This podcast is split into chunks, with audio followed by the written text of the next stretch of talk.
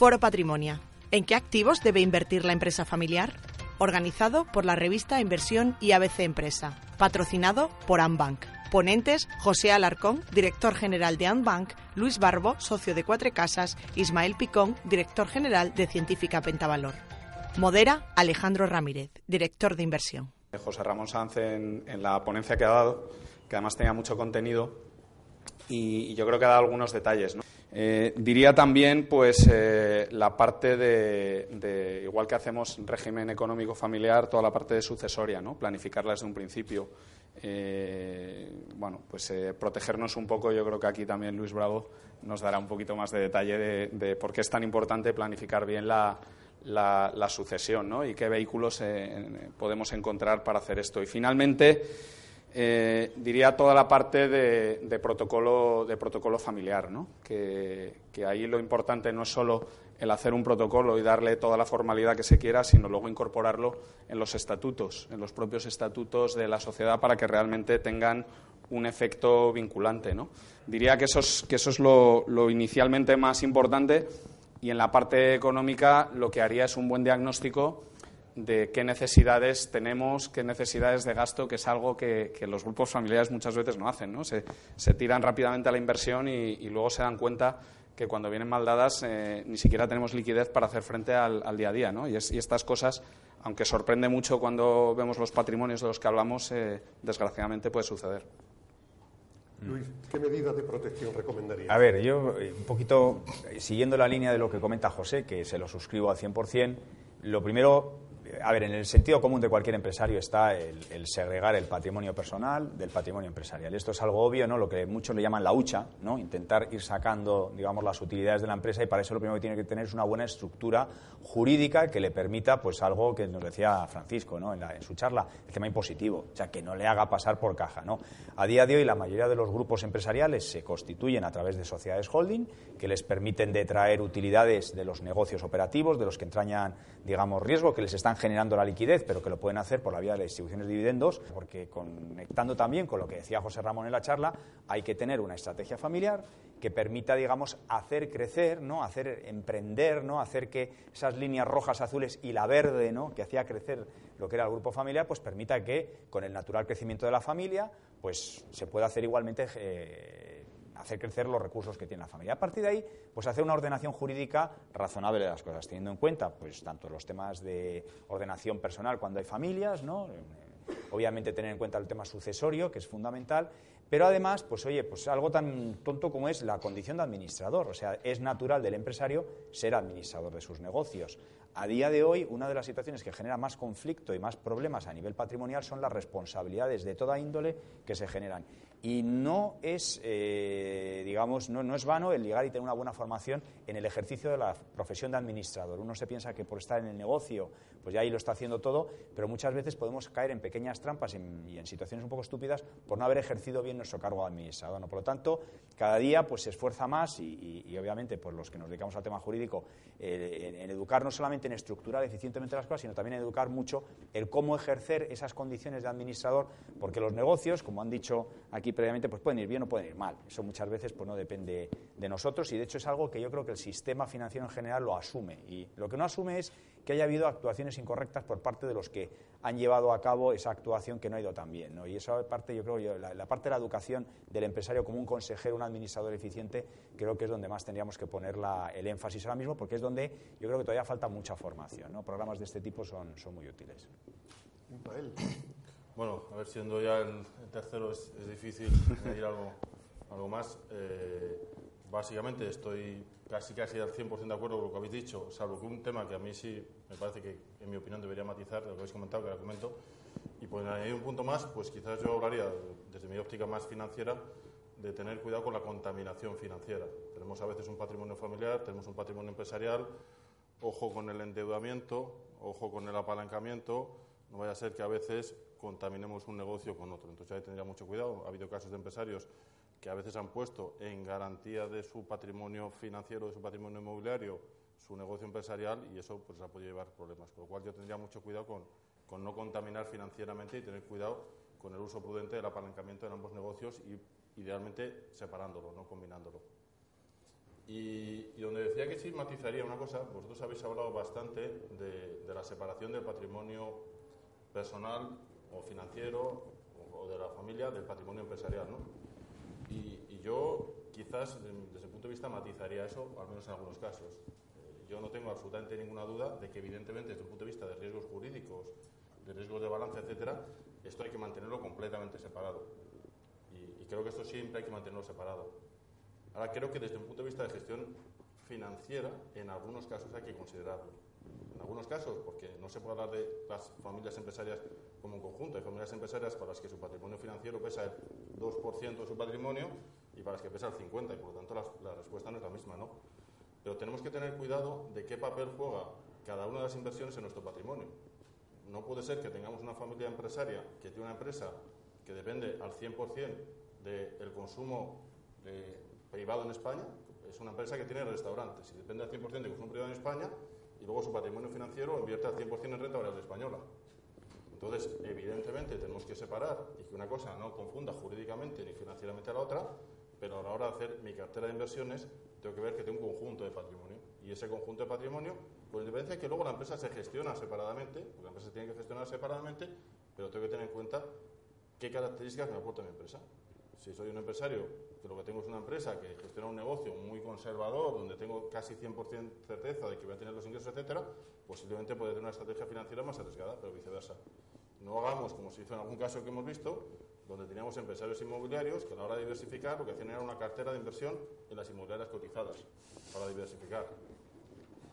Y estos son casos reales que hemos visto. Entonces, cuidado con eso. Separémoslo completamente financieramente, jurídicamente, etcétera, pero gestionemos teniendo en cuenta o, veamos siempre una visión global del patrimonio que tenemos. Y voy a decir siempre, siempre que sea relevante. ¿Y qué es más complicado para el empresario familiar? ¿Gestionar el negocio, la familia o el patrimonio? es una pregunta porque depende de cada uno, ¿no? En algún caso, y, alguien que está aquí eh, lo recordará, pues cuando hablábamos con él, y no miro para nada, siempre decíamos, oye, a ver si hablamos un poco más del office y menos del family. Entonces, hay ocasiones en donde hablamos mucho del family y hablamos poco del office. Eh, yo creo que lo que sí que es cierto es que el empresario normalmente conoce bien su negocio. Y como conoce bien su negocio, se siente tranquilo. Sabe cuándo viene el ciclo, cuándo no viene, eso le permite afrontar inversiones, le permite afrontar riesgos, etc. Y normalmente en ese negocio empresarial se siente más tranquilo. Y en cambio, cuando normalmente se mete en el sector financiero, como normalmente no es un negocio tradicional, se suele sentir más intranquilo. Y suele entender menos lo que le pasa, se suele poner más... O sea, muchos de nosotros nos pondríamos nerviosos si la bolsa cae eh, durante tres meses, muy pocos empresarios se pondrían nerviosos si son ellos los dueños de su empresa y saben que los beneficios siguen para arriba, las ventas siguen para arriba, etcétera. Entonces, les suele costar más, en mi opinión, gestionar el patrimonio financiero que el patrimonio empresarial. Pues sí, en ese sentido, es cierto que el empresario familiar se ha preocupado mucho más de profesionalizar su negocio gestionar correctamente su patrimonio? Pues hombre, es difícil generalizar, pero, pero la experiencia muestra que, en gran parte de los casos es así. Tenemos ejemplos de magníficos empresarios que a la hora de gestionar su patrimonio pues, pues cometen, cometen errores propios y, y, entendibles porque realmente es que esto es un trabajo diferente. ¿no? O la situación que se produce cuando un empresario eh, vende una parte importante o vende, su, vende el negocio y básicamente dice, bueno, pues eh, yo ya tengo la vida, digamos, resuelta ¿no? con este patrimonio y, probablemente la de, la de alguna generación más, ¿no? Entonces, eh, bueno, pues se cometen algunos errores. Yo, yo, creo que el primero es pensar que, que esto es una tarea que tiene mucha complejidad. El segundo también que, y esto lo dice mucho, bueno, nuestro principal, uno de nuestros principales accionistas, eh, pues eh, tiene un family office muy, muy con, un patrimonio muy elevado. Y lo primero que dice cuando, cuando está con nosotros o cuando nos acompaña con alguna, con alguna reunión con un, con un patrimonio familiar, lo que dice es que, que es muy poco sexy. O sea, que hay una imagen desde fuera de que gestionar un patrimonio familiar pues está, es muy glamuroso y hay estereotipos generados eh, desde fuera, pero luego realmente no es así. Yo creo que, hay una confluencia eh, de la familia, del negocio eh, y, luego también de la inversión financiera que es muy compleja de gestionar y que eh, también lo ha dicho, se ha dicho antes en la ponencia, ¿no? el, ser un, muy buen empresario en tu negocio no significa que lo que luego las decisiones que vayas a tomar fuera del mismo vayan a ser igual de exitosas. ¿no? Entonces, bueno, yo creo que, foros como este o, el ir impulsando una educación financiera y de gestión de patrimonio es esencial. ¿no? Luis, ¿qué tipo de asesoramiento necesita el empresario familiar? Bueno, de todo tipo, pero a ver, nosotros como abogados nos toca hacer un poco de hospital de, jurídico, ¿no? Y, a los hospitales normalmente pues no va la gente sana, va la gente que tiene un problema, ¿no? Es decir, la medicina preventiva, que yo creo que es algo que ha avanzado mucho en nuestra cultura, sin embargo, el asesoramiento jurídico preventivo yo te diría que es una cosa que no, que no, no, no se estila mucho. Dentro de los casos conflictivos, tú antes planteabas una pregunta que te ha contestado Ismael un poco de, oye, ¿qué es más complicado, la empresa, el patrimonio o las personas? O sea, para mí las personas, o sea, siempre las personas. Las personas es lo más complicado. Y yo te diría que desde el punto de vista empresarial hay toneladas y toneladas de material de consultoría, empresas que se dedican a esto. Desde el punto de vista del patrimonio, pues seguramente hay profesionales muy buenos y normalmente los family office es, un, es cuestión de tamaño, ¿no? Pero vamos, normalmente un buen family office un, que tiene muchos recursos accede a, muy buenos asesores y por esa parte lo puede cubrir tanto con esto como con recursos internos. Pero vamos a las personas. O sea, nosotros cuando nos viene una familia que tiene bronca y que además son las que salen en los periódicos y que son los casos que a cualquier empresario le duelen el corazón porque después de lo que ha costado construir aquello, ver que de repente por un tema familiar interno que muchas veces pues deriva de las pasiones humanas más absurdas, ¿no? Pues tal, entonces, bueno, pues en esto sí que se echa en falta, ¿no? Ya empieza a haber alguna empresa ¿eh? por ahí que empieza a trabajar un tema puramente psicológico psicológico, en el sentido de decir, oye, vamos a empezar a identificar algo que, José Ramón lo ha pintado en una de sus diapositivas, es decir, oye, el alineamiento familiar, esa situación previa, de decir, oye, ¿queremos o no queremos? ¿Nos apetece o no nos apetece? Porque a lo mejor es que no nos aguantamos. Y aquí lo que hay que hacer es partir peras y tirar para afuera y vamos a ser todos más felices. Pero claro, cuando se intenta mantener algo unido y no existe ese alineamiento, y muchas veces porque cada uno no ha expresado lo que se siente, pues es difícil trazar un plan y una estrategia. Por lo tanto, yo creo que las personas es lo más importante. Y de hecho, yo diría que para cualquiera de los que estamos aquí, pues siempre una facetita de psicólogo tienes que tener. Pero quizás no es lo que nos toca a nosotros y debería de haber algo un poquito más, eh, una, una, faceta más complicada. ¿no? Entonces, para mí, este es el primero que debería de tener, ¿no? Porque, oye, en su negocio el empresario, pues se lo conoce. En el patrimonio, vuelvo a decir, y yo creo que en la parte jurídica, o sea, ahí, confluimos muchos agentes que yo creo que estamos muy maduros. Pero donde más le cuesta a una familia es llegar, sentarse, y ojo que no estoy diciendo que hagan terapia de grupo, pero por lo menos un alineamiento mínimo de intereses que identifiques, oye, ¿qué queremos hacer con nuestras vidas?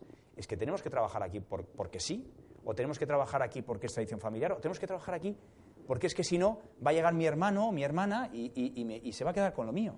¿no? Que, es la inquietud que tiene mucho. Y es que aquí se va a poner ella el sueldo, el sueldo que va a dar, dará dividendos, él lo estructurará como quiera, y yo tengo que estar, o y si no estoy yo, ha de estar mi hijo. No, han de estar los más capaces. Pero ojo, que, vamos a empresas familiares que tienen un modelo que dice, no, aquí trabaja todo el mundo que tiene unos requisitos mínimos, pero a partir de ahí no buscamos el mejor en el mercado. ¿Por qué? Por un tema de paz familiar. Hemos llegado a este acuerdo. Queremos, creemos que es mucho más útil para el modelo de empresa familiar el que haya una paz familiar en el que todos sumen ¿no? ese capital humano, ese incremento del capital humano familiar, y en otras familias, en otros modelos mucho más maduros, otras empresas familiares, pues no. Oye, aquí procesos abiertos y solamente entra gente de la familia que tenga una meritocracia suficiente para poder superar a candidatos externos. Entonces, bueno, ese tema de las personas para mí es el más complicado y el que a menudo yo creo que en general a todos nos cuesta mucho más el, superar, ¿no? Porque aunque tengamos una falta de psicólogos, mm, lo podemos controlar hasta cierto punto, pero no es nuestro campo más cómodo, ¿eh? Bueno, yo estoy 100% de acuerdo contigo, ¿no? Antes eh, decía que comentaba con alguien hoy a ver si hablamos menos del family y más del office, porque es verdad que es muy complicado. Eh, yo creo que para eso, y, vuelvo a decir, yo hablo más desde mi óptica financiera y estoy pensando más en la gente que ha desarrollado un buen family office, etcétera. Yo creo que para eso también lo que es muy importante es la comunicación dentro de la familia. Y que la familia y los miembros de la familia entiendan básicamente lo que estamos haciendo. Y vuelvo a pensar en el que dirige el family office. Si yo soy el que dirige el family office y mi familia me dice, tú eres el que lo haces, tú sabrás, etcétera, pues estoy poniendo las bases para tener un problema. Porque mi familia no va a entender lo que estoy haciendo y a la primera vez que vengan maldadas tenemos el problema familiar. Entonces yo creo que lo que tenemos que hacer es, igual que, y, perdón eh, por no expresarme bien, eh, igual que pasa con los asesores, yo creo que tenemos asesores de todo tipo. Y si queremos hacer un buen family office, lo que tenemos que hacer es dotarnos de buenos recursos, recursos internos y recursos externos, contando con asesores cuando haga falta e internamente cuando haga falta. Pero hay algunas cosas que no podemos delegar, por muchos asesores que tengamos, que son ciertas tomas de decisiones. En el ámbito financiero hay una cosa que yo me asesoraría, pero nunca delegaría, que es yo quiero entender el perfil de riesgo de, de mi cartera y el perfil de rentabilidad que puedo esperar. Quiero saber qué me puede pasar, qué me puede pasar si las cosas van bien y si las cosas van mal. Y yo esa decisión siempre la mantendría en mí. Me apoyaría en asesores que me ayuden a hacerlo, pero soy yo el que me conozco, soy yo el que sé dónde pendula eso que decimos en el mercado financiero de mi miedo y mi codicia. Y eso lo tengo que hacer yo. Y eso si soy una persona del Family Office y estoy pensando en garantizar esa paz familiar, se lo tengo que comunicar a los demás. Y se lo tengo que comunicar en un lenguaje fácil que todos lo entiendan, incluso el que es farmacéutico, etcétera, etcétera, y esto no interesa. Pero una vez al año tiene que venir y tengo que explicarle y decir, mira, lo que vamos a hacer con esta cartera financiera o inmobiliaria, etcétera, etcétera, va a ser esto. Si las cosas nos van bien, nos van a, ir por aquí, pero ojo porque vamos a asumir esta serie de riesgos que tenemos que aceptarlo entre todos que asumimos y si las cosas van mal, irán para allá. Si hacemos esa comunicación, estaremos solventando parte del problema. Si no lo hacemos, tendremos un problema. Porque al hilo de lo que tú antes comentabas, y que efectivamente en las empresas muchas veces hay discusiones familiares.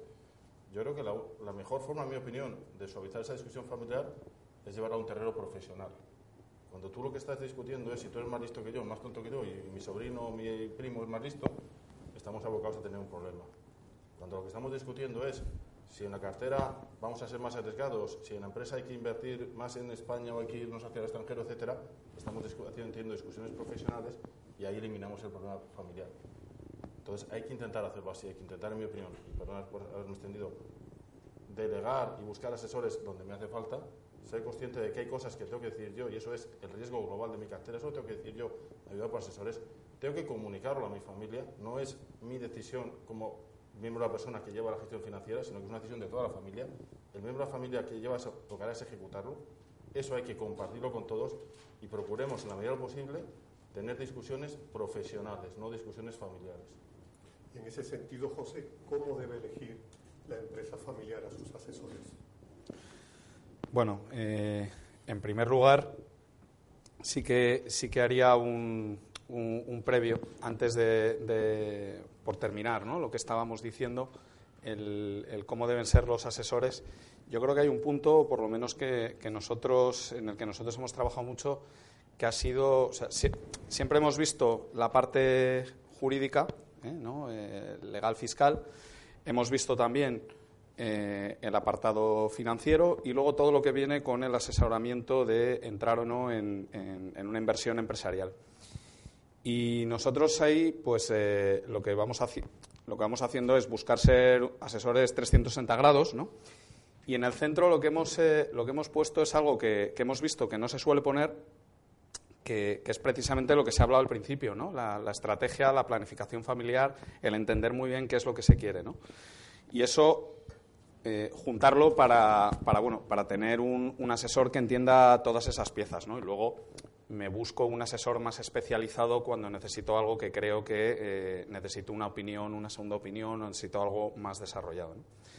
El cómo elegirlo, yo creo que, hay un punto ahí de, inicial de, confianza que es fundamental, de manera de trabajar, de, honestidad, de independencia, de alineamiento de intereses. Eh, digamos que a la hora de buscar un asesor eh, vas por ahí. ¿no? Buscas también que tenga, que tenga buena experiencia previa. ¿no? en este sentido, eh, me ha gustado bastante esta reflexión psicológica que, hacía Luis. Yo creo que la experiencia te ayuda también mucho, ¿no? Eh, el, ir acumulando casos de lo que sucedió en este grupo, en este otro, te ayuda un poco a abrir los ojos y decir, mm, con mayor o menor psicología, ten cuidado porque puede, porque puede pasar esto, ¿no? Y luego yo huiría de, de modelos que en la empresa sí que se producen, eh, y que aquí, que aquí pueden tener un, riesgo, ¿no? Y es eh, en, la empresa, ¿no? Una visión de dirección de compras suele poner a, competir, ¿no? A los, a los asesores. Y yo creo que a veces eso genera, genera un problema. ¿no? Si, si yo pongo a, tres asesores a, competir en el mismo, por, ejemplo, financieros, a competir en mi cartera de renta variable, eh, lo que estoy generando, y, les voy diciendo que el que lo haga mejor será el que se irá llevando más parte de, la gestión de mi patrimonio, estoy generándoles un conflicto de interés, ¿no? De manera que si alguno empieza mal el año o lleva una época mala, tomará decisiones más arriesgadas para coger el riesgo. Eso va muy en contra de lo que nosotros queremos. Yo creo que eh, tenemos que poner a competir a, un asesor financiero, por ejemplo, con, índices o con fondos que hay en el mercado que invierten de la misma manera y tener una toma, un termómetro, de decir si lo están haciendo mejor o peor. Pero, pero sí que lo he visto, ¿no? Eh, el, hecho de, poner a competir y eso ha llevado a, situaciones, a situaciones complejas. ¿no? Yo creo que es mejor eh, buscar quién lo hace mejor en según qué clase de activo y en ese sentido, bueno, pues eh, ir, ir, teniendo esos controles para, para, ver, para ver en quién me apoyo más o, en quién voy confiando más. ¿Y el empresario familiar sabe realmente qué pedir a sus asesores?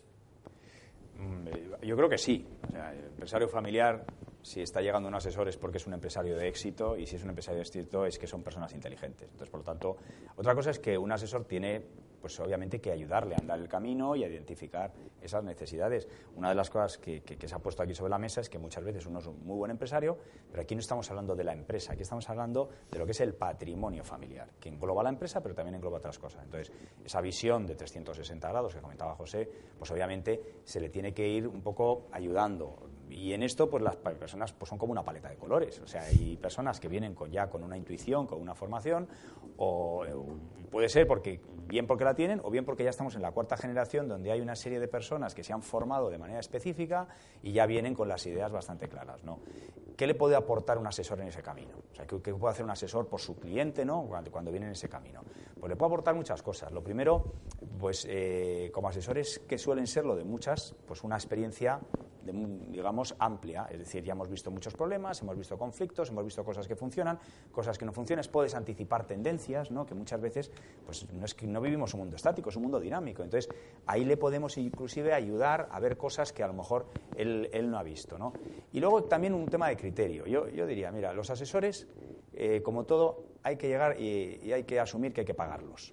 Y esto lo digo de forma muy clara porque muchas de las eh, personas que se pueden acercar a una empresa familiar ofrecen un servicio global en el que integran muchas cosas donde parece que todo es gratis. Es mentira. En esta vida no hay nada gratis. Será que no te lo cobran, pero lo dejarás de ganar por otro lado. Entonces, hay que asumir que hay que ir a pagar por el asesoramiento. Si ese asesoramiento hay que pagarlo, lo segundo que tenemos que asumir es que tiene que ser absolutamente transparente en el beneficio que me aporta y además que tiene que ser ausente de conflictos de interés, que por lo tanto no tiene conflicto con otra cosa. Entonces, eso yo diría que es la parte más complicada, porque te obliga a tener gente especializada, que no tenga conflicto de interés, que sea transparente en la generación del beneficio y que además, cuando yo le pago, sepa exactamente cuál es el coste que tiene el servicio que, que me está dando y qué otras implicaciones puede tener. ¿no? Esta es la parte más complicada porque hay que reconocer que la oferta es confusa. ¿eh? La oferta en muchos casos pues integra unas cosas con otras y parece que esto va gratis y yo, nos hemos encontrado muchas veces con, gente que no entendía el que un determinado servicio debía llevar un coste X. ¿no?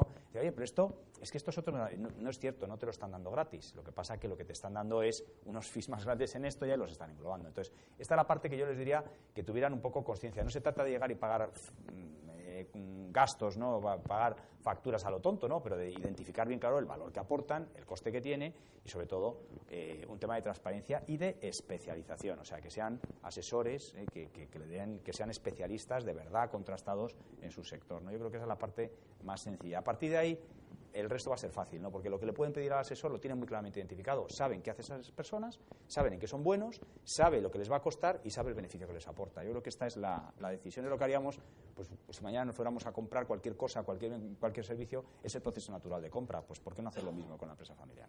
Por apuntar, perdón, una cita a lo que estaba diciendo Luis del tema del coste y del precio de, los asesores, eh, si alguien piensa que, que un buen asesor eh, que un buen asesor para, para, un family office es caro, que esperen a ver uno malo.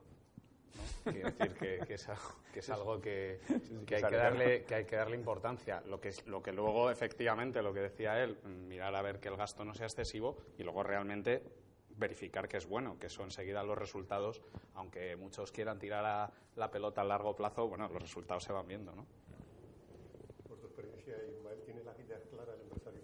Bueno, yo en este punto la verdad es que sí que, por aquello hacerlo esto un poco más dinámico, sí que disquepo radicalmente, de hablo de la óptica financiera, ¿eh? no hablo de la óptica fiscal, pero yo yo para hacer esto más dinámico yo discrepo radicalmente. Yo creo que en la grandísima mayoría de los casos, no sé mi experiencia, cuando el empresario se ha dirigido a un banco, no sabe a lo que va. Y va muy mal. Y, y planteo una cosa, ¿no? Cuando nosotros como empresarios vamos a tener una reunión con un proveedor de producto de nuestra empresa, vamos con un orden del día previamente fijado. Y vamos a hablar de lo que nosotros queremos. Y cuando un empresario va a hablar con un banco, va a ver qué es lo que el banco le dice. Y además normalmente va cuando el banco le dice que tiene que ir, que es cuando cada tres meses le ha convenido bien. Entonces, yo creo que el empresario normalmente va a escuchar lo que le tiene que contar. Y además, y por ánimo de polemizar, normalmente va, y en esto estoy de acuerdo, normalmente va pensando que va a encontrar a un gurú mágico. Y va buscando varitas de cristal. Y va buscando decisiones y frases que son las que más caras salen, que es cuando la de tú sabes, para eso te pago. Esa es la frase donde esa sí que sabes que eso es apuesta segura que vas a tener un problema, ¿no? Entonces, yo creo que hay que, lo primero hay que saber para qué vas a un asesor. Y hablo de un asesor financiero, con de la figura legal que tiene. ¿Para qué voy a un asesor? Vamos a un asesor y normalmente vamos a un asesor para que sea muy bueno gestionando, para que compre cuando vas a subir y para que la venda cuando va a bajar. Y realmente eso es imposible. Entonces, creo que tenemos que ir a un asesor para que nos ayude en lo que de verdad nos importa, que es, oye, ¿cómo configuro mi estrategia global de mi patrimonio? ¿Cómo son los niveles de riesgo que tengo que tener? ¿Cómo lo estás haciendo respecto a mis mandatos? Y luego ya preguntaré si acierta la bola de cristal. Yo creo que cuando vais allá a los bancos y los bancos os contamos que el PIB en Asia va por aquí, en China tal va por allá y que hay que ver la revisión de beneficios empresariales, pues son reuniones que a algunos les pueden parecer divertidísimas, pero que en el 90% de los casos son inútiles para lo que queréis en la gestión de vuestro patrimonio. Y lo digo para no polemizar. Y estoy totalmente contigo cuando encima nos ponéis, y hablo en primera persona porque yo he tenido todos los papeles, cuando encima nos ponéis a competir para ver quién, se, quién lo hace mejor en los últimos tres meses, pues ya, ala, directos al matadero. Entonces, creo que antes de ir a hablar con vuestros asesores financieros, tenéis que pensar vosotros primero internamente para qué quiere un asesor financiero. Y yo no tendría nunca un asesor financiero para que sea el gurú que acierte, porque eso no existe. Yo tendría un asesor financiero para que me guíe sobre cómo tengo que montar una estrategia, cómo hago riesgos, etcétera. Y de eso es de lo que yo iría a hablar con un asesor financiero. Y luego, después de hablar de eso durante 50 minutos, habría durante 5 minutos de qué pasa con el PIB de China o qué pasa con el Bitcoin. Pero realmente creo que es así. Y sinceramente, pues yo a veces me frustro, ¿no? Cuando he estado en algún lado de la moneda y viene alguien que quiere constituir una SICAP, por ejemplo, en los tiempos en que se constituía, ¿no? Quiere constituir una SICAP. Y resulta que la discusión que tienes, una, decisión que probablemente sea la decisión de tu vida, yo equiparo la decisión a cuando uno decide hacerse el chale de su vida, ¿no? En el caso que soy modesto, pues tuve una ocasión y me hice un chale, yo pienso que ya no me voy a hacer más, ¿no? Cuando te vas a hacer la casa de tu vida, lo que primero que haces es vas buscando arquitectos. Al arquitecto le dices qué tipología de casa haces, pum, vas viendo y vas viendo cuál te gusta. Y al final, cuando sabes qué arquitecto te gusta, qué tipología de casa te gusta, etcétera, es cuando dices, ¿y cuánto me vas a cobrar? Y cuando la gente viene con nosotros a hacernos una SICAP, bueno, es alucinante. 4.000 SICAPs, datos públicos, se puede calcular la rentabilidad con dos decimales, nadie calcula.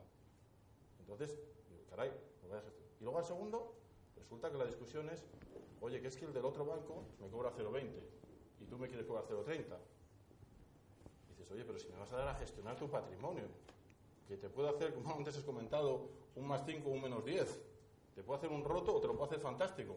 Y lo que vienes a discutir es que no la quieres hacer conmigo porque el otro te da 0,10 menos. Creo que lo que tenéis que hacer es discutir realmente cómo vamos a gestionar, etcétera. Y creo que, sinceramente, y hablo, puedo decir desde la óptica del financiero, creo que normalmente eso falla. Y creo que tenéis que ir vosotros a pediros a los asesores financieros qué es lo que queréis y no esperar a que vengan los asesores financieros a contaros qué es lo que os quieren contar. Perdón si he polemizado. No, o sea, yo creo que cuando Luis ha dicho que, saben, saben lo que pedir es porque en la, en la faceta jurídica sí que las preguntas suelen ser bastante directas. Y en la financiera, pues hay de todo. Pero el caso que, cuentas, Ismael, yo estoy muy de acuerdo, que muchas veces eh, el público muchas veces va a las grandes marcas. Las marcas son generalistas. Y además, eh, en la etapa actual que estamos viviendo en, la banca privada, eh, bueno, pues es un negocio que está tremendamente amenazado. en nuestro caso, como es el que hemos elegido, el único que tenemos, pues es al que nos dedicamos y, apostamos por esa especialización y, vamos siempre a tope. Pero la banca más generalista, pues eh, potencia, ¿no? Dice, bueno, pues oye, ahora mismo este mundo, la liquidez eh, cuesta dinero a los bancos. Eh, MIFID II ha venido a, a, encorsetado mucho el negocio y está estrechando los márgenes. Bueno, pues banca empresas. Tengo, tengo otras soluciones para, para, para diversificarnos. ¿no? Entonces, bueno, pues eh, muchas veces eh, el no ir a un especialista te lleva a estas cosas, que además el, el, asesor financiero te, puede llevar, te lleva a su terreno. Como no llevas ese orden del día que él dice, te lleva a su terreno. Y luego se lleva mucho al tema de eh, acertar, que es cuando este, el, el negocio de la, de la inversión financiera nunca puede estar basado en acertar, eh, porque es erróneo de, principio. Nunca, nadie va a saber eh, lo que va a pasar. Esto lo decía el propio Francisco Parames, que además él, bueno, pues como es inversor de largo plazo, lo, tira mucho a largo plazo, que sabe que a largo plazo hay rédito. No sabe muy bien cómo, cómo va a suceder, pero sabe que, que, en los últimos, eh, últimos 100 años ha, venido sucediendo, con lo cual pasará, ¿no? Y tiene esa, tiene esa confianza. Nuestro negocio es el de invertir bien. Invertir bien no es lo mismo que acertar, es elegir qué objetivos tengo con mi patrimonio, con cada parte del mismo, y, tomar la decisión de diversificación geográfica, sectorial, etcétera. Entonces yo estoy bien invertido. Mira mejor o peor, pero estoy bien invertido, que es lo único que un asesor financiero te puede garantizar.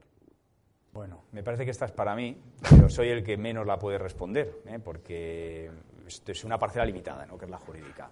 Obviamente eh, tiene que estar alineado con la familia, vuelvo a insistir. O sea, la familia que quiere, quiere que perdure el negocio familiar, quiero que eso trascienda. Obviamente, pues tengo legítimamente la idea de que el Estado me quite lo menos posible en cualquier salto generacional, quiero asumir los menores riesgos jurídicos, quiero tener la mayor flexibilidad para poder invertir, desinvertir, etcétera, etcétera. En definitiva, desde la parte jurídica, pues tener una estructura de protección patrimonial, y una estructura que le permita seguir avanzando en los intereses de la familia. Y que luego, aquí hay de todo, ¿no? Eh, tengo que prever que a lo mejor una parte de la familia querrá hacer una posición de liquidez, pues entonces ahí me tendré que prever, de instrumentos de liquidez, bien internos, bien externos, como pueda ser una salida a bolsa, la entrada de un private equity que compre una participación en una programa familiar. todo esto lo tengo que poner en un orden razonable para que, para, para que esto vaya así. Entonces, a ver, ordenarse, pues obviamente trazar un plan a largo plazo. Yo creo que si uno tiene bien claro el camino en el que tiene que ir a largo plazo, luego ya nos vamos a vivir la realidad política de nuestro país, con los legisladores, que legislarán más, legislarán menos, pero en la empresa familiar tiene algo bueno, ¿no? Y, y, es el comodín, el comodín de empresa familiar. Oye, desde el año 93 que empezaron a regularse los beneficios fiscales de empresa familiar, es cierto que tenemos un canal ahí especial que ha subsistido a toda tipología de gobiernos, a toda tipología de vaivenes y a todo tipo de reformas fiscales. La última gorda, la del año 2015, se cuestionaron un par de cositas sobre el tema de empresa familiar, ya están puestas en el libro blanco que hizo el señor Lagares, pero al final aquello no cuajó en nada. Y de hecho, a día de hoy, eh, ni los más populistas de un lado y de otro del arco parlamentario se plantean en hacer nada que ataque la empresa familiar. Por tanto, yo una primera recomendación es nunca se descarguen ustedes de ello.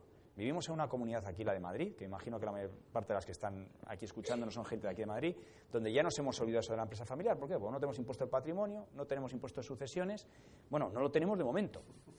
¿Eh? a mí que no me digan quién nos va a gobernar esta comunidad, porque quien lo sepa ¿eh? es que ya tiene la bola de cristal y entonces le voy a pedir que luego me la deje un rato, que yo tengo unas preguntas. ¿eh? Es que no sabemos ni quién nos va a gobernar en el país, porque a día de hoy no tenemos claro ni quién va a ser el próximo presidente del gobierno. Todo apunta a que va a ser una persona.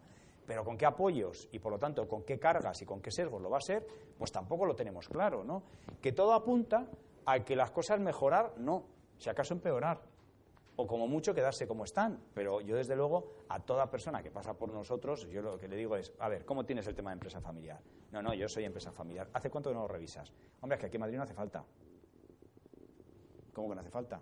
Si es que en cualquier momento te están reformando y te están volviendo a poner el, impuesto del patrimonio. El impuesto del patrimonio, por cierto, les recuerdo que en todos los sitios donde gobierna el PP, salvo Madrid, hay impuesto del patrimonio. En Andalucía han bajado los impuestos, sí, el de sucesiones, pero el de patrimonio lo siguen cobrando. Entonces, hombre, ojo, y ese sí que es una sangría total, total, ¿eh? total. no les quiero poner casos porque es que ayer, ayer por la mañana le dábamos una renta a una persona, fontanero de Talavera de la Reina. Renta, 16.000 euros Cuota del impuesto de patrimonio, 250.000. Le había tocado la lotería al hombre, por eso venía cuatro casas. ¿eh? Le habían tocado 20 millones de euros a la lotería. Le habían quitado ya cuatro de entrada. Le quedaban 16. A final de año, cuota 250.000. Pero le habían dicho que había un límite conjunto. Sí, claro, un límite conjunto entre renta y patrimonio, pero que tiene a su vez un límite del 20%. Al final pagaba 42.000 euros, ganando 15.000. Le hemos propuesto llevarlo al constitucional porque creemos que es inconstitucional. O sea, quiero decir es que los impuestos son una trampa.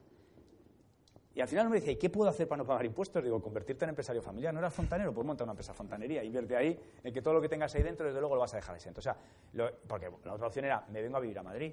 Digo, espérate antes de comprar la casa, no vaya a ser que venga un señor que, ha dicho que va a volver a, restaurar el impuesto del patrimonio y te encuentres que aunque te cambies de verdad, te venga. O sea, quiero decirles que al final el canal de empresa familiar, ese, yo les diría, y partimos de la situación buena, porque a lo mejor en otro foro no se lo puedo decir, pero en un foro de empresarios familiares sí lo podemos decir. Pues es el canal más privilegiado que hay y que a día de hoy, desde luego, es por donde tenemos que empezar. Hay 17 comunidades autónomas, pero las 17 tienen el régimen de empresa familiar e inclusive algunos todavía más bonificado. En vez de una bonificación suficiente en el 95, llegan hasta el 99, la exención es total en todos y lo único que obviamente solo abraza los activos afectos, que eso es un tema que hay que trabajar. Por lo tanto, quiero decirles que en el fondo el empresario puede hacer muchas cosas y una de ellas, por lo menos en este, es intentar que Hacienda no se le meta de tercer socio en la empresa, que ya tiene bastante con aguantar a sus primos, a sus hermanos y a su familia, como para que encima se nos meta la señora Montero, el señor Montoro o el que venga detrás. ¿eh? Bueno, la verdad es que en la, parte fiscal, poco añadir, sobre lo que tú has dicho, evidentemente pues hay que tener mucho cuidado con toda esa estructuración. Pues me ha gustado una cosa muy buena lo que has dicho, que es que eh, todo lo que has hablado de España, y no has hablado de nada complicado, sino de cosas muy sencillas, porque uno de los consejos que yo tengo, yo no soy experto en materia fiscal, es que hagamos cosas sencillas. Y, eso me, ha gustado mucho, ¿sabes?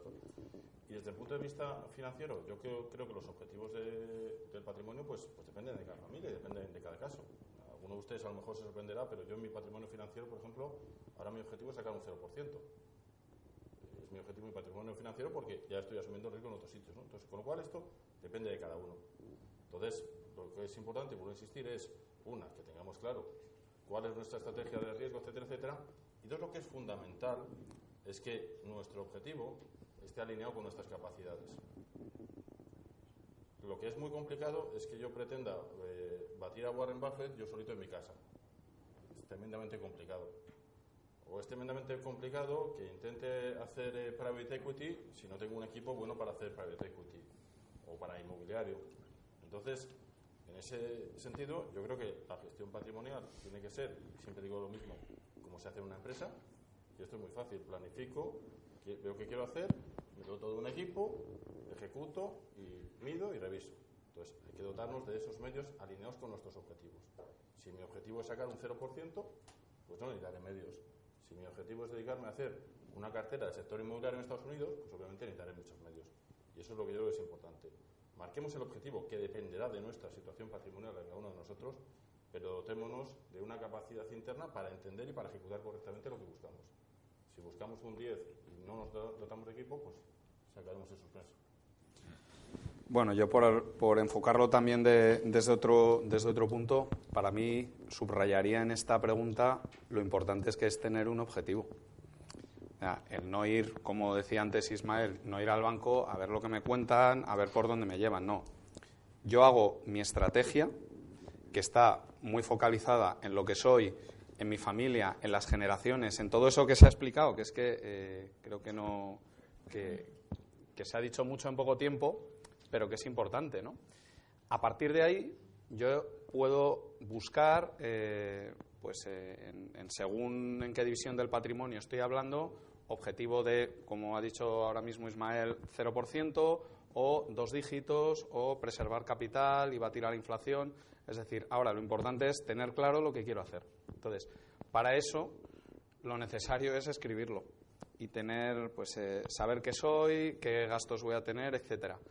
Eh, en este sentido, yo sí que rompo una lanza, ¿no? Eh, antes lo preguntaba a, Paco Paramés que, que el papel de la liquidez, ¿no? Yo creo que desde un punto de vista de inversión y de largo plazo, pues efectivamente, ¿no? oye, full invested y, poner el patrimonio a trabajar. Ahora, sí creo que eh, en ocasiones, y sobre todo en grupos familiares que se constituyen, y hacen eso del asset allocation, ¿no? Y dicen, no, pues tienes que poner un 20% en private equity. Bueno, primero es calma. ¿Cuánto tiempo voy a necesitar? ¿Cuánto tiempo voy a hacer para, invertir ese 20% en inversiones alternativas de economía real, etcétera, ¿no? O en inmobiliario. Mm, tiempo, si estamos hablando de generaciones. Entonces, eh, muchas veces se habla de la, la concentración sectorial, la concentración eh, en tipo de activos, geográfica, etcétera, pero hay otra concentración gordísima que es la temporal, que es que como yo haga mi asset allocation objetivo que me he puesto en año y medio, me estoy concentrando en un momento del ciclo que, puede ser estructural y que puede afectar igual a todos los sectores, ¿no? Que es, oye, el que, el que hizo algo así en 2006-2007 pues, pues hoy tiene un problema enorme, ¿no? Porque ahí hubo una crisis estructural que afectó de manera transversal a todos los sectores. De manera que eh, es importante abordar esto, saber bien el objetivo, saber dónde quieres llegar y luego tener paciencia con el tiempo, porque muchas oportunidades no planificamos cuando llegan. Entonces, en ese momento es importante tener liquidez. Si estás plenamente invertido, lo que puedes hacer aparte de trasvasar lo que me ha ido mejor a lo que ha ido peor, es pedir crédito. Pero entonces entramos en una enfermedad que es un poco peligrosa, que es el entrar en el, en el endeudamiento. ¿no? Tras estas pinceladas sí me gustaría que ahora nuestros invitados respondieran a la pregunta que da título a esta mesa de debate. ¿En qué activo debe invertir la empresa familiar? Bueno, yo soy un pésimo candidato para responder después de que te he dicho que yo busco sacar un 0%. Entonces, a partir de aquí, yo me responde.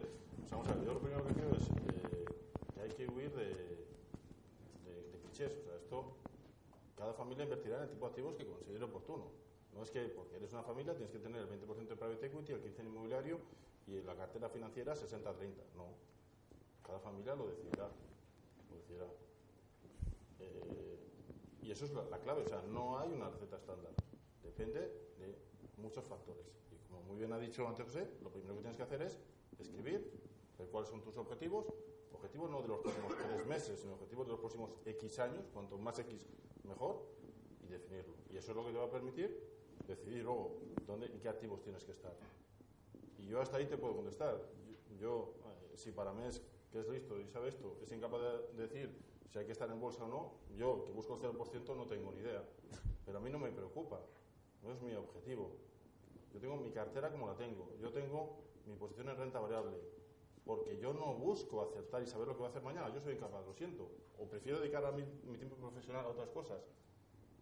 Por lo tanto yo no soy capaz. Lo que sí soy capaz de decirte es, oye, estate en aquellos activos que son congruentes con tus objetivos de inversión a largo plazo, que te van a permitir, y es importante tener efectivamente, como decimos, una posición de liquidez y que van a permitir que alcances ese objetivo que quieres a 10 años vista. A partir de ahí, pues ya habrá, hay gente, me parece perfectamente lícito, que tiene el 100% de su patrimonio en su empresa familiar, hay gente que se va y se hace expertos en el sector inmobiliario, tiene una cartera inmobiliaria y otros que hacen una cartera financiera muy arriesgada, etcétera.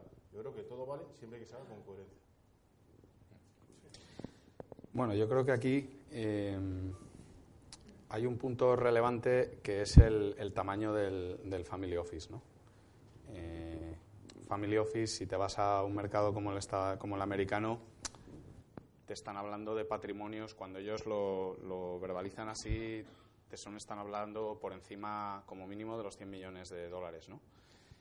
Yo creo que aquí en España el grueso de, los family office eh, tienen un tamaño de el entorno de 30, 40 millones de, euros disponibles para eh, eh, invertir. Y luego estaría muchas veces, el mayor problema es lo que hemos hablado al principio que ha puntualizado Ismael, que es, oye, la empresa familiar, por supuesto, forma parte de mi cartera, de mi cartera patrimonial, ¿no? Entonces, eh, bueno, pues esto es lo mismo que en el mercado de renta fija, ¿no? Que un pequeño ahorrador mm, no puede hacerse una cartera de bonos y tiene que entrar en fondos de inversión porque es que eh, muchas emisiones de un bono ya son 100.000 euros, ¿no? Entonces un pequeño ahorrador no, no puede hacerlo. Con el Family Office a veces pasa esto. Es decir, un family office, eh, pues como el, como el top ten que hay en España, que todos conocemos, se puede plantear si con, si con su inversión puede hacerlo en, empresas cotizadas y, tomar una participación relevante, o tomar 51% si toma una participación de control, hacer conglomerados, etcétera, ¿no? Entonces, eh, depende, el tamaño es, eh, ciertamente muy relevante para ver la, inversión que yo pueda acometer. Pero bueno, si nos vamos un poco a ese marco más transversal de, en hipótesis ¿no? de, normalidad, con, con, la situación más común ¿no? de, la empresa familiar española, con ya un patrimonio fuerte, ¿no? el que estoy marcando, porque 25 o 30 estamos hablando de muy pocas eh, cientos, quizá miles de familias que lo hayan podido constituir, muy pocas. ¿eh? Eh, básicamente hay tres tipos de activos. Estaría la cartera financiera, por un lado, por otro lado estaría la empresa familiar, que puede existir o no, es decir, puede precisamente yo puedo haber alcanzado ese family office porque he vendido toda, toda mi empresa. Entonces ese activo ya no lo tengo. Y en tercer lugar serían todas las inversiones en lo que llamo entre comillas eh, economía real, ¿vale? que puede estar vehiculizada de muchas maneras. La cartera financiera, a su vez, pues la, la podemos, la podemos dividir eh, muy básicamente en tres trozos. ¿no? Sería aquello que, no, que seguro que no voy a tener que tocar, donde yo creo que la visión de Parames es perfecta, en larguísimo plazo, no hay un activo que dé mayor retorno y, en mi opinión, también, como dice él, menor riesgo que, formar parte de, que ser eh, accionista y no acreedor. ¿vale? Eh, luego habría una cartera, la contrapuesta, ¿no? la, que tenemos más en, liquidez, pues para hacer frente a dos años en el que venga una hecatombe para poder pagar mis gastos. Que es que esto pasa, de verdad, lo, he comentado al principio, pero, pero sucede. Y luego habría más pues una, una cartera intermedia que lo que busca es pues eh, una captura de oportunidad, pues batir a la inflación eh, significativamente, ¿no? Pero, pero en un horizonte como el actual estaríamos hablando de 4 o 5% ¿no? de, rentabilidad versus la de largo plazo, dos dígitos. Y luego la parte, y perdón, me estoy extendiendo, la, de empresa familiar prefiero, prefiero entrar poco. Sí que hay un debate muy interesante y es eh, que, yo sí que considero que en la empresa familiar el que se lo pueda permitir es, es muy interesante subcontratar la alta, la alta dirección. ¿no? Eh, y ahí hay dos, dos visiones, ¿no? una que también comentaba José Ramón de alineamiento de intereses, pero hay, hay otra también que es, que es relevante, ¿no? y es que cuando la familia toma las decisiones, eh, lo voy a explicar en mi caso, si, si, yo tomo malas decisiones o tomo alguna decisión mala, eh, probablemente voy a orientar mucho mi comportamiento a taparlo o a justificarlo. O... Entonces, eh, voy a hacer una actuación que a lo mejor a la empresa no, no le interesa. Y en ese momento, pues me despedirán y, contratarán a, otro directivo. Claro, si un accionista se pone a conducir, es mucho más complicado hacer eso. Entonces, bueno, de ahí los protocolos, de ahí los consejos familiares, eh, etcétera, ¿no? Pero pero es un, en, esa, en, esa, dualidad, y luego hay otra, ¿no? que normalmente no se lo pueden permitir.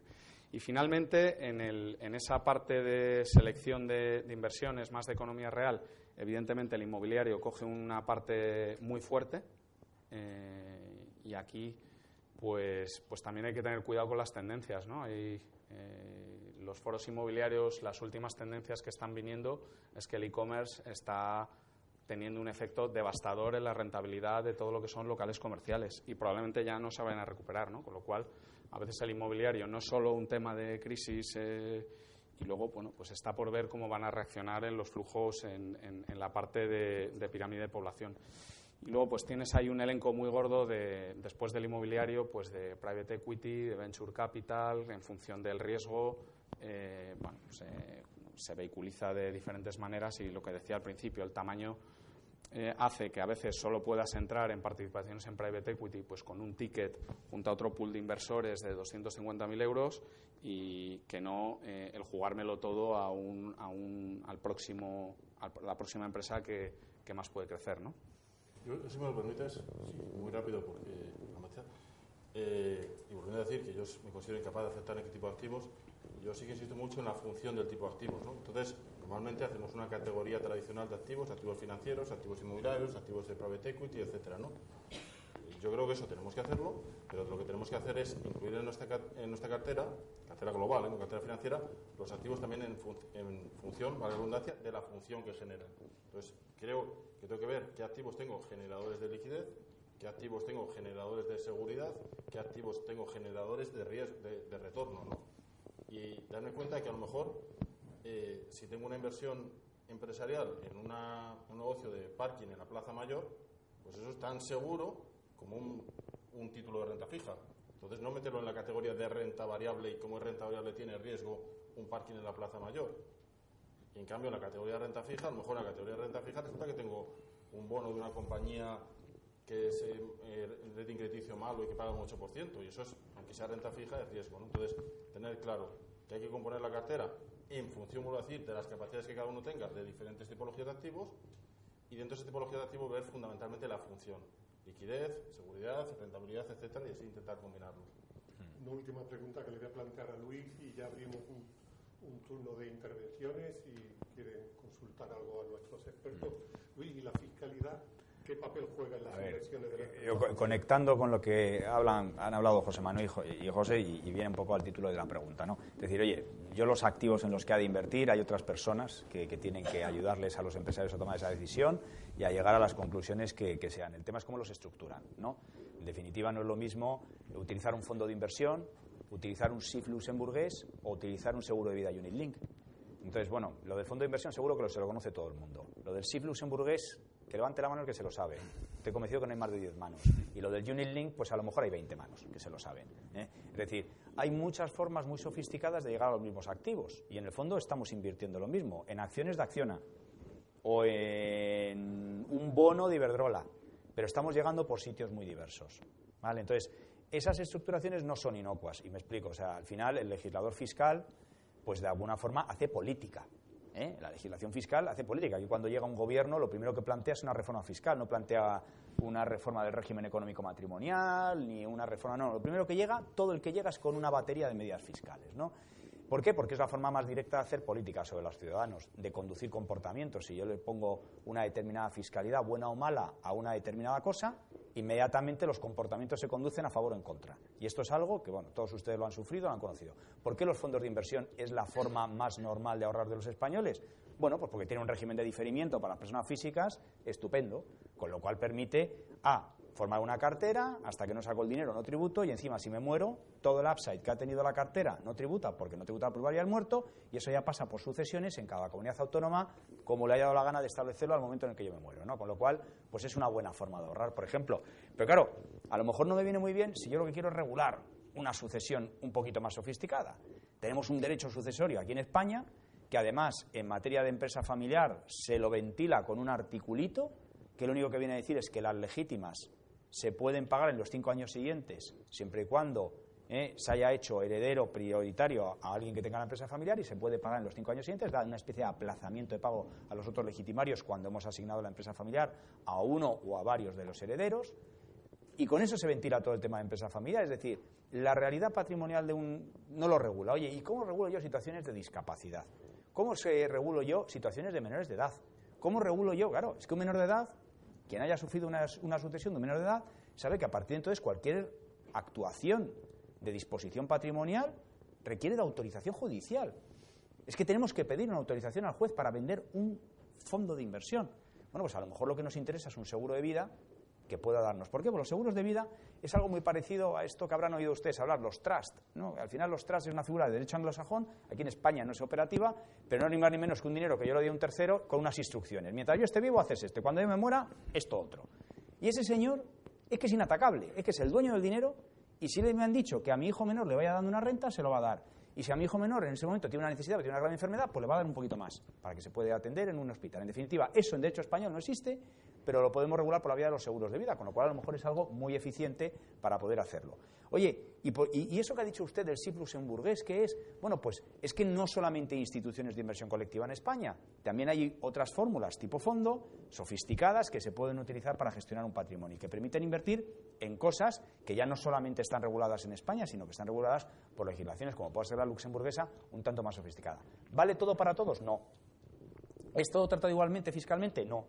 Depende de cada caso, si es una persona física, si es una sociedad, a unos les puede interesar, a otros no, hay situaciones que pueden generar mayor riesgo, ¿no? Pero, por ejemplo, tenemos aquí a las pobres SICAPs que tú has mencionado antes, Ismael, que, oye, llevan con un régimen legítimo en España pues una torta de años, pero cada dos por tres les quieren meter un empujón. Oye, en algunas comunidades autónomas, como País Vasco Navarro, ya no existen porque ahí les pusieron un tipo de impuestos sobre sociedades exactamente igual que las compañías ordinarias. Pues es una idiotez, porque una compañía que está invirtiendo en otra que paga impuestos, pues no tiene ningún sentido cuando además la sociedad lo que hace es un poco como el fondo, ¿eh? que es algo. Francisco Parmer decía, no, no pagan impuestos los fondos, mentira, pagan un 1%. ¿eh? Y además lo pagan sin haber realizado las plusvalías, porque como todos los activos están valorados a mercado, con lo cual, con que hayan subido de valor, ya basta para que paguen el 1%. Pero ese 1% se considera testimonial que como si no hubiera fiscalidad. Las ICABES es exactamente lo mismo. Lo que pasa es que en las ICABES se da una situación que no necesariamente, porque hay algunas que están muy abiertas, que suelen ser de una familia. ¿Eh? No, es, no, no, es, no es, o sea, esos 4.000 SICAPs que hay, pues yo diría que 3.950 deben de ser de familias. ¿no? Y eso es una cosa que a determinado tipo de la, segmento de la población le resulta horrible no genera ninguna ventaja fiscal, ya se lo juro, ¿eh? O sea, y se lo demuestro matemáticamente a Pablo Iglesias y al que quiera. ¿eh? O sea, es mentira, no genera ningún beneficio fiscal. Simplemente que es piscina comunitaria, piscina privada. Y a los que tienen que ir a la piscina comunitaria les joroba que haya gente que tenga piscina privada. Es la realidad. ¿eh? Pero, bueno, pues porque le gustaría que todo el mundo se pudiera meter en la piscina de ese señor. ¿eh? Es la única diferencia que tiene, que tiene este tema, ¿no? Entonces, con esto de las ICABES, pues bueno, ¿por qué tenemos unas en Luxemburgo que son exactamente iguales?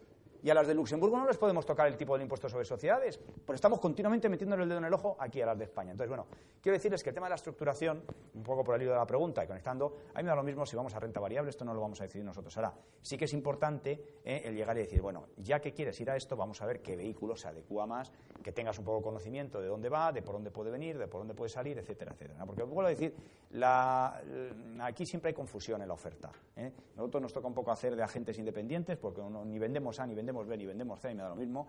¿eh? Lo importante es que cada uno sepa lo que tiene con cada una de estas estructuraciones, cómo le va a funcionar, los beneficios que tiene, los riesgos que tiene, los perjuicios que le puede causar y que se tome una decisión informada y responsable, que es lo, importante que yo creo que, se le puede ofertar a un empresario familiar cuando gestiona su patrimonio.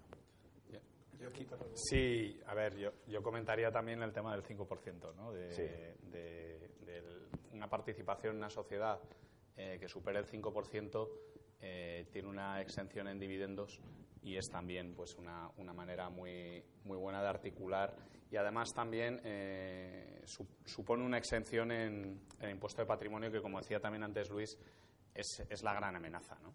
Eh, vivimos una situación ahora privilegiada en este sentido también apuntaría algo que, también trabajamos bastante con, clientes y es que hubo una moda hace una década de, crear empresa familiar que con un empleado que, tiene que lo que hace es eh, bueno pues eh, básicamente evitar el impuesto de patrimonio y, bueno pues eh, hacer alquileres internamente que está muy extendida pero que si algún día pasara que llega a patrimonio, eso está, eso está en un peligro ahora mismo inminente, que la gente no percibe, porque ahora el fisco pues le da igual, porque al no haber patrimonio no va a entrar a la situación de esta empresa donde el empleado suele ser eh, la empleada del hogar y lo tengo dado de alta y, bueno, y genero ahí unos, unos, unos alquileres que paso a través de la sociedad, etcétera, y que yo sí que, bueno, pues eh, seguro que por aquí tenemos alguno en esta situación, pues eh, lo, que, lo que dice Marcelino Blanco, que es el compañero experto fiscalista nuestro, el, pasar por la ITV, ¿no? Eh, es importante. Bueno, mira, en, País Vasco se le han quitado de un plumazo 15 inmuebles, 4 empleados. ¡Hala! Y dices, oye, si tengo el edificio de las Torres Quío, eh, tengo dos, el de la derecha y el de la izquierda, joder, y tengo un par de empleados. Nada, no puede ser, eso no es una empresa. Es un poco absurdo, ¿no? La verdad es que esto es una presunción, lo del empleado juega como una presunción. Eh, a mí se me hace muy complicado, sobre todo cuando ves muchos fondos aquí que vienen, invierten, se compran un centro comercial, tienen 87 contratos de arrendamiento y tienen un servicer, que es un tercero, que les está llevando todo. Y dices, ¿eso no es una empresa? Eso no es una actividad económica. Eso no tiene riesgo cuando ha entrado apalancado encima la adquisición. O sea, que tiene riesgo, contra. Y eso, hay un consejo de administración. Ponte tú, ¿eh? Ponte tú de, de, pues vente, que Alberto, que vas a estar administrado. Y de que vaya tu abuela. ¿eh? Que el día que vuele la financiación voy yo detrás a responder con todo mi patrimonio. O sea, eso no es una empresa. Eso no debería de gozar una exención. O sea, tenemos un, un tema muy curioso, ¿no? Y es que intentando generar un marco objetivo, el sector inmobiliario lo hemos demonizado. Pero bueno, estoy de acuerdo contigo que obviamente lo, lo, que has dicho de la ITV me encanta esa palabra, o sea, porque vuelvo a insistir, o sea, no hay empresario familiar de esta comunidad autónoma con el que nos sentemos con el que no pasa la ITV, vamos, que no pasa la ITV ni verás, o sea, ya te lo digo, o sea, además declaran toda la empresa familiar, no se dan cuenta que hay una parte que no lo está, o sea, aquí no lo pasa a nadie. O sea, y, y lo primero que dices es, bueno, ya sé que lo ves remoto, pero a ver todavía quién es el presidente de la Comunidad de Madrid, ¿eh? porque ha venido uno, hay por ahí uno que promete que solo le va a subir los impuestos a un 2%, pero no sé por qué me pega que ese 2% muchos están en esta sala, ¿eh? O sea, no sé por qué me pega. O sea, van a pegar justo en ese 2%, porque el otro 98% debe estar hoy haciendo otras cosas, ¿no? Pero están, están por ahí, ¿no? Es muy curioso. Un poco justo de tiempo, pero Perdón. creo que ha merecido la pena por la por las intervenciones tan interesantes de, de nuestros ponentes, pero si hay alguna pregunta, si podemos dar salida a alguna cuestión, si tenéis alguna duda, y si no hay nada que preguntar, pues damos paso a, a otra entrevista muy interesante con Eulalia Planes, CEO de Dispuro, el brazo inversor del Family Office de la, de la familia Planes, de Fluidra, compañía cotizada, líder mundial en el sector de, de piscinas. Pues si no hay nada más, cerramos aquí esta mesa de debate. Muchísimas gracias. Muchas gracias. Muchas gracias. Gracias.